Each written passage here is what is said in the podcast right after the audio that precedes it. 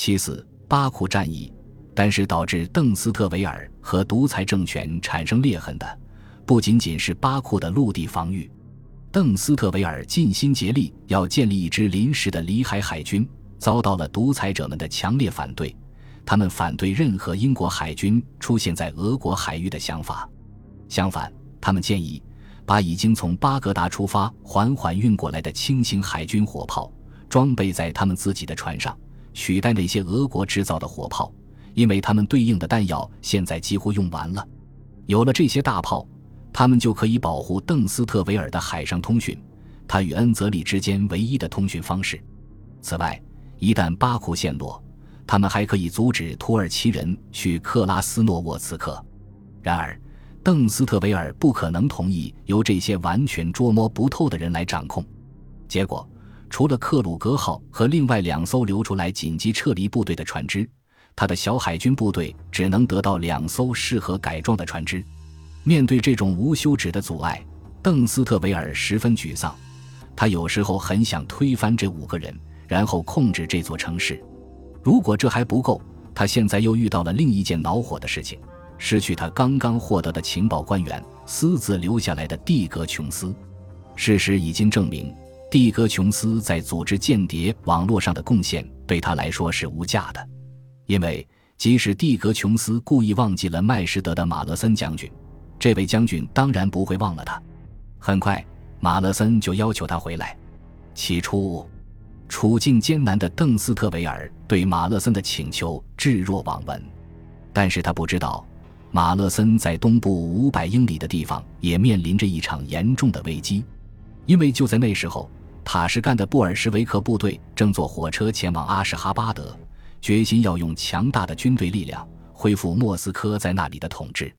叛军阿什哈巴德委员会发出了绝望的请求。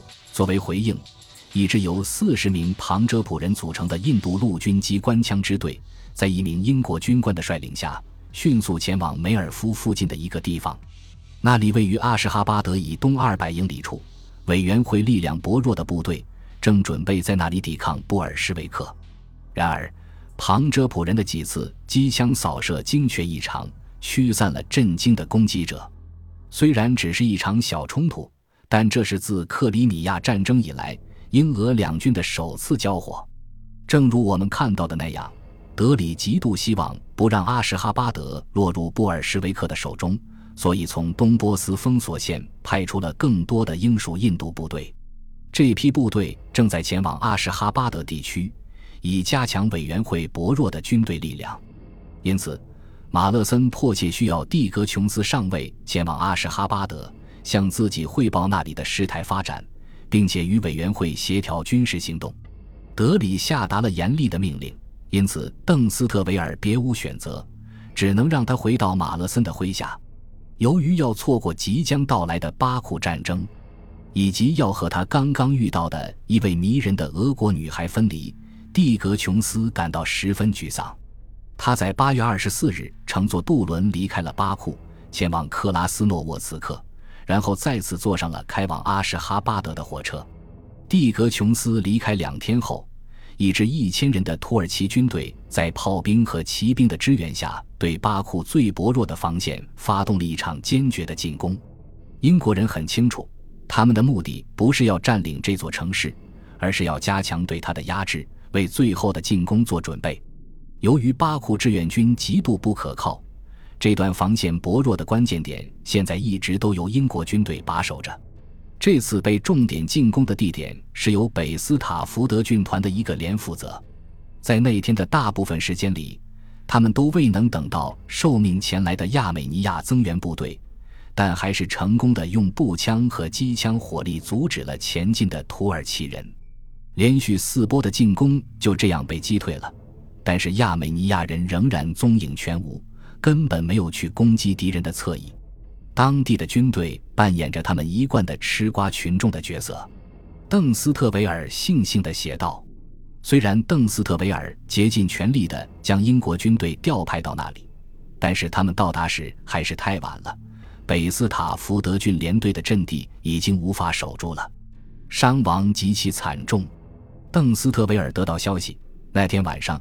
大概只有六个人活着回来。这个连的所有军官以及八十名士兵都牺牲了。土耳其人实现了他们的目标，迫使邓斯特维尔在离城镇更近的地方建立新的防线。但如果受到袭击的是当地军队，他写道，那么土耳其人就能长驱直入城镇的中心了。这一次是北斯塔福德军团的这个连的英勇表现拯救了巴库。此时。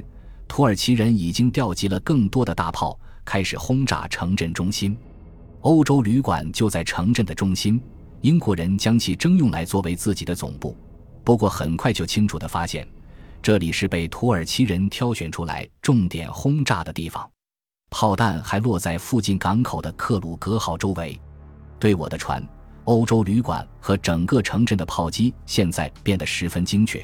我不得不怀疑，敌人在城镇内有一条直通的电话线，而且有一个接线员就在我自己周围方圆一百码之内。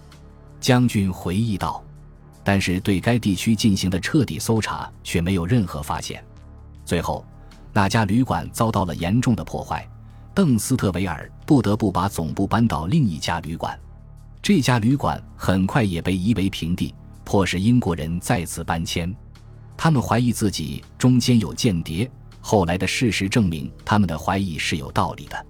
战争结束后不久，一名土耳其上校向麦克唐纳打招呼，问麦克唐纳是否还记得那个向英国人售卖骡子饲料的红胡子达达人。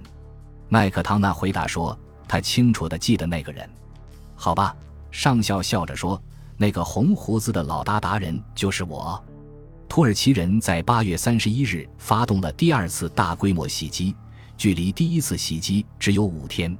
在夜幕的掩护下，他们设法把十几挺机关枪拖到了离英军的山顶阵地不到五百码的地方。这个阵地由北斯塔福德军团的另一个连守着，总共有八十人左右。根据判断，这里明显是土耳其人的目标。土耳其的机关枪在防弹盾牌的保护下已经被巧妙地架设好了，能够从侧面扫射英军的战壕，但他们也很容易受到侧面或者后方的攻击。而且巴库的守卫军立即受命前往前线，帮助英军打击他们。与此同时，土耳其人朝守军猛烈开火，杀死了指挥这个连的中尉。当再一次清楚地看到巴库的部队无意前来支援时，邓斯特维尔将军只能命令英国士兵撤退，以免他们全军覆没。不久之后，另一支英国部队，这次是皇家沃里克军团的一个连队，在面对势不可挡的敌人时，不得不匆忙撤退。当时本应该保护其侧翼的亚美尼亚部队突然消失了，结果巴库本已薄弱危险的防线又一次被缩短了，重新建立的防线离城市更近了。现在。邓斯特维尔和他的参谋已经十分清楚，除非说服巴库守卫军的一万名士兵与他们的一千名英国士兵并肩作战，否则这座城市在劫难逃，邓斯特部队也会全军覆没。这位将军亲眼看到巴库的士兵背对着敌人，迅速逃离了前线。他决定给巴库当局最后一次机会，让他们管好自己的士兵，否则他知道自己别无选择。只能从海路撤离自己的军队，然后向独裁者们建议，让他们把这座城市拱手让给土耳其人，希望这样能阻止发生更多的流血冲突。平民已经开始出现恐慌，亚美尼亚人和其他难民被土耳其的轰炸吓坏了，他们挤上了船，正准备离开巴库，逃到克拉斯诺沃茨克。他们知道，一旦这座城市陷落，土耳其人必定会发泄内心的愤怒。他们非常清楚，五个月前对巴库穆斯林的屠杀尚需用鲜血来偿还。那天晚上，邓斯特维尔给独裁者们写了一封紧急信件，描述了他亲眼所见的巴库守卫军的懦弱行径，并且指出军队根本就没有战斗的意向，要保卫巴库是徒劳的。他在回信中收到了邀请，去参加当天晚上巴库战争委员会的紧急会议。房间里挤满了各个委员会的成员。他后来写道：“除了独裁者们和他们的军事顾问，还有巴库亚美尼亚全国委员会、工人代表、士兵代表、水手代表和农民代表。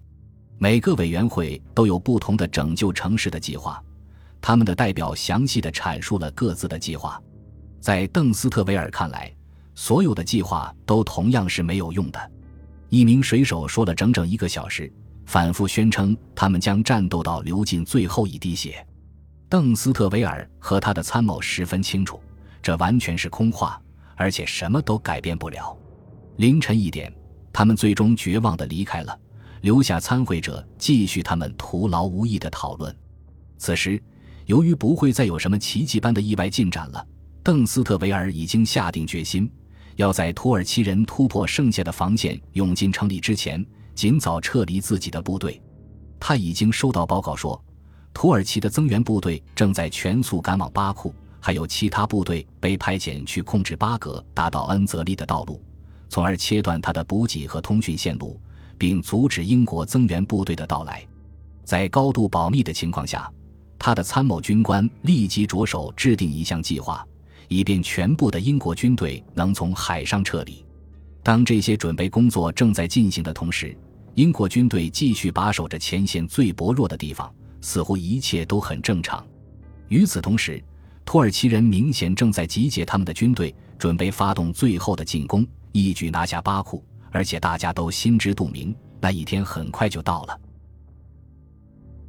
本集播放完毕，感谢您的收听，喜欢请订阅加关注，主页有更多精彩内容。